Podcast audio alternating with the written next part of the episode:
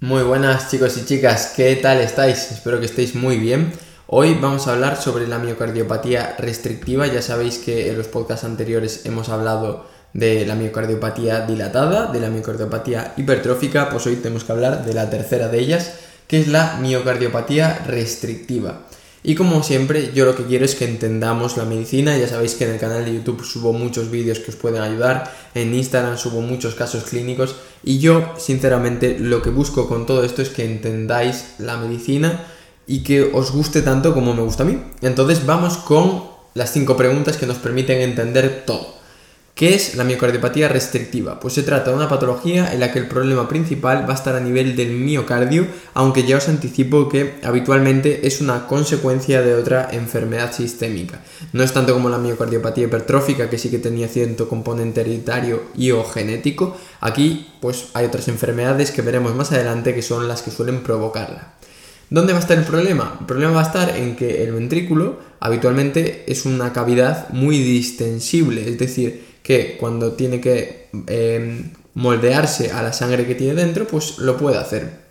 En este caso, lo que va a pasar es que las paredes ventriculares se van a volver muy rígidas y van a generar muchísima resistencia al llenado.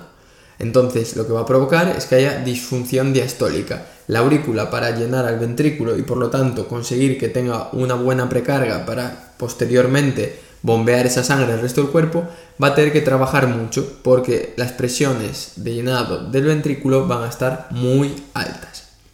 Segunda pregunta, ¿dónde está el problema de todo esto? Pues muchas veces no se trata de un trastorno primario del músculo cardíaco, sino que suele aparecer en relación pues, con otros trastornos sistémicos como pueden ser la amiloidosis, la sarcoidosis, la hemocromatosis, es decir, enfermedades que sabéis que tienen afectación de muchísimos órganos, ¿no? Pues pueden afectar evidentemente al corazón. Por ejemplo, amiloidosis. ¿Cuándo la sospecharíamos? Pues un paciente que tenga a lo mejor síndrome del túnel carpiano bilateral, que tenga disnea, que tenga unas cavidades eh, muy hipertrofiadas, muy gruesas, que tenga alteraciones como veremos en el ecocardio, pues ahí podríamos sospechar de que fuera una miocardiopatía restrictiva como consecuencia de una amiloidosis, por ejemplo. ¿Qué consecuencias va a tener? Es decir, ¿cómo se va a manifestar?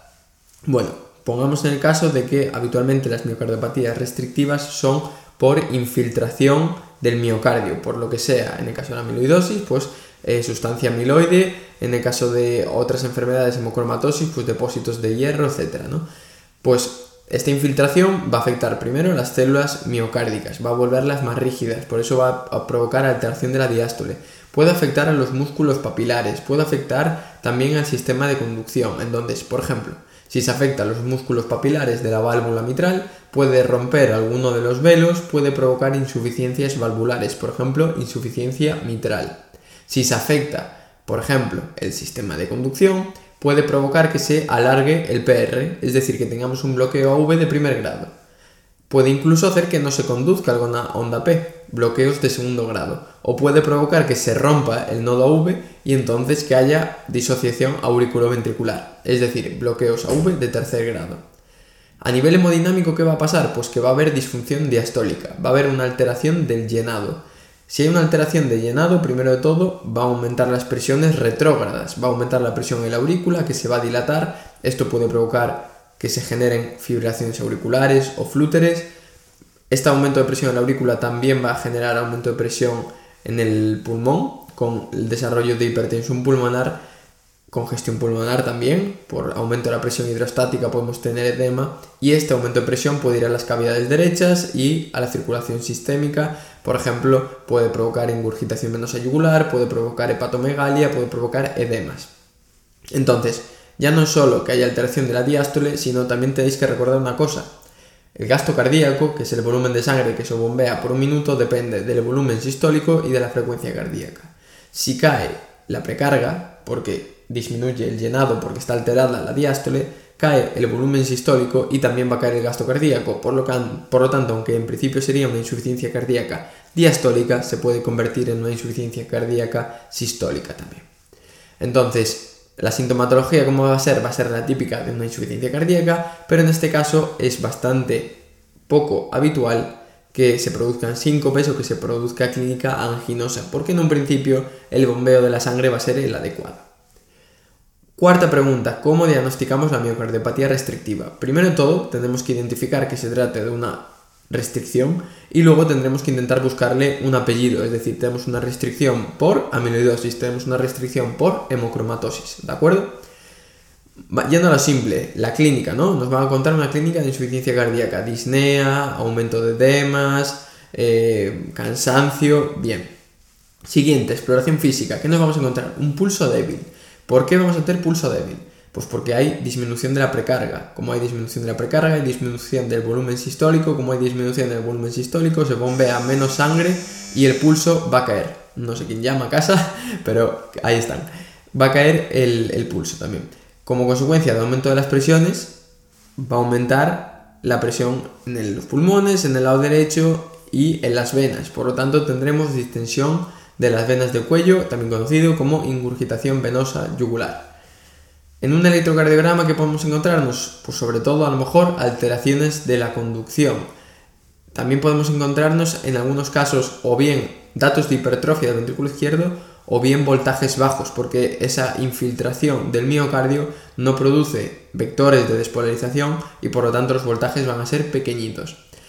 Una vez tengamos una sospecha de que puede tener algún tipo de miocardiopatía, es normal que tampoco sepamos de qué tipo, podríamos hacer un ecocardiograma. ¿Qué nos encontraríamos? Dilatación de las aurículas. ¿Por qué? Pues porque los ventrículos tienen presiones de llenado muy altas, por lo tanto las aurículas necesitan hacer mucha fuerza para llenar esos ventrículos y se van a dilatar, porque las aurículas casi no se pueden hipertrofiar. Podemos encontrarnos como un punteado brillante en los ventrículos como consecuencia de la infiltración y alteraciones sobre todo de la diástole. Esto lo podemos ver, por ejemplo, con un Doppler transmitral, que si lo recordáis de la carrera o del MIR es lo típico de la onda E y la onda A, ¿no? La onda E es el llenado ventricular rápido por la diferencia de presiones al principio de la diástole.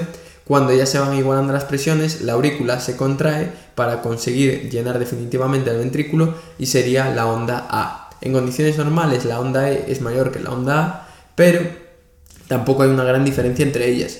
En un patrón restrictivo, como el ventrículo no se distiende, es decir, tú le metes un poco de sangre y ya se queda rígido, va a haber una onda E prominente. ¿Por qué? Pues porque al principio de la diástole se, es cuando pasa más sangre al ventrículo, pero el ventrículo en lugar de distenderse para que luego con la contracción auricular pueda albergar más sangre, se queda rígido y entonces cuando llega la fase de la contracción auricular o de la onda A, casi no pasa sangre al ventrículo porque está rígido. Es como meter agua a presión en un sitio en el que no hay eh, más espacio, ¿no? Pues el agua va a volver para atrás. Pues esto es lo mismo, nos encontraremos una onda E muy prominente y una onda A muy pequeñita. Y ya si nos ponemos así más exquisitos, podríamos hacer un Doppler tisular que lo que va a servir es para valorar cuánto se está deformando el ventrículo en cada diástole. Si el ventrículo se deforma mucho, quiere decir que es distensible. Si el ventrículo se distiende poco, quiere decir que es muy rígido, por lo tanto que hay una alteración diastólica. Esto se utiliza comparando la onda E, que sería el llenado ventricular rápido a nivel de sangre con la onda E', que sería durante ese llenado ventricular rápido cuánto se distiende el ventrículo. Un patrón onda E entre onda E' bajito quiere decir que sí se llena el ventrículo, pero también se distiende mucho, por lo tanto, ventrículo sano.